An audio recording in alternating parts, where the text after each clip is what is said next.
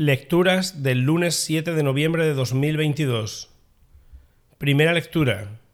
Comienzo de la carta del apóstol San Pablo a Tito. Pablo, siervo de Dios y apóstol de Jesucristo, para promover la fe de los elegidos de Dios y el conocimiento de la verdad, según la piedad apoyada en la esperanza de la vida eterna. Dios, que no miente, había prometido esa vida desde tiempos inmemoriales al llegar el momento, la ha manifestado abiertamente con la predicación que se me ha confiado, según lo dispuso Dios nuestro Salvador.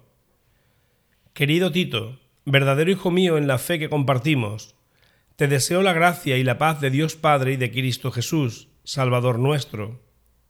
Mi intención al dejarte en Creta era que pusieras en regla lo que faltaba y establecieses presbíteros en cada ciudad, siguiendo las instrucciones que te di el candidato que sea un hombre sin tacha, fiel a su única mujer, con hijos creyentes, que no sean indóciles ni acusados de mala conducta. Porque el obispo, siendo administrador de Dios, tiene que ser intachable, no arrogante ni colérico, no dado al vino ni pendenciero, ni tampoco ávido de ganancias. Al contrario, ha de ser hospitalario, amigo de lo bueno, prudente, justo, fiel, dueño de sí debe mostrar adhesión a la doctrina cierta para ser capaz de predicar una enseñanza sana y de rebatir a los adversarios. Palabra de Dios.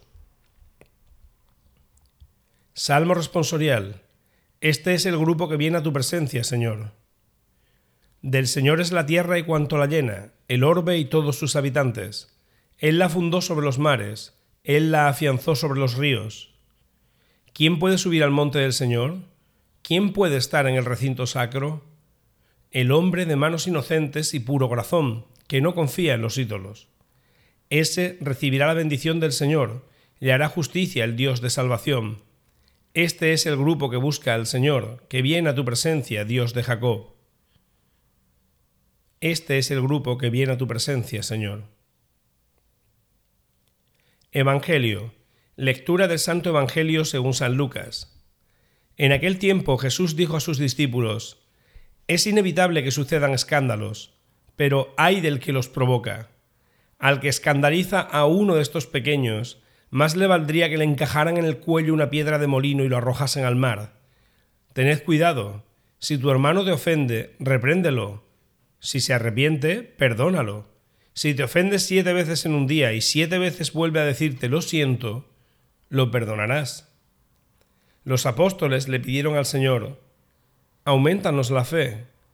El Señor contestó, si tuvierais fe como un granito de mostaza, diríais a esa morera, arráncate de raíz y plántate en el mar, y os obedecería.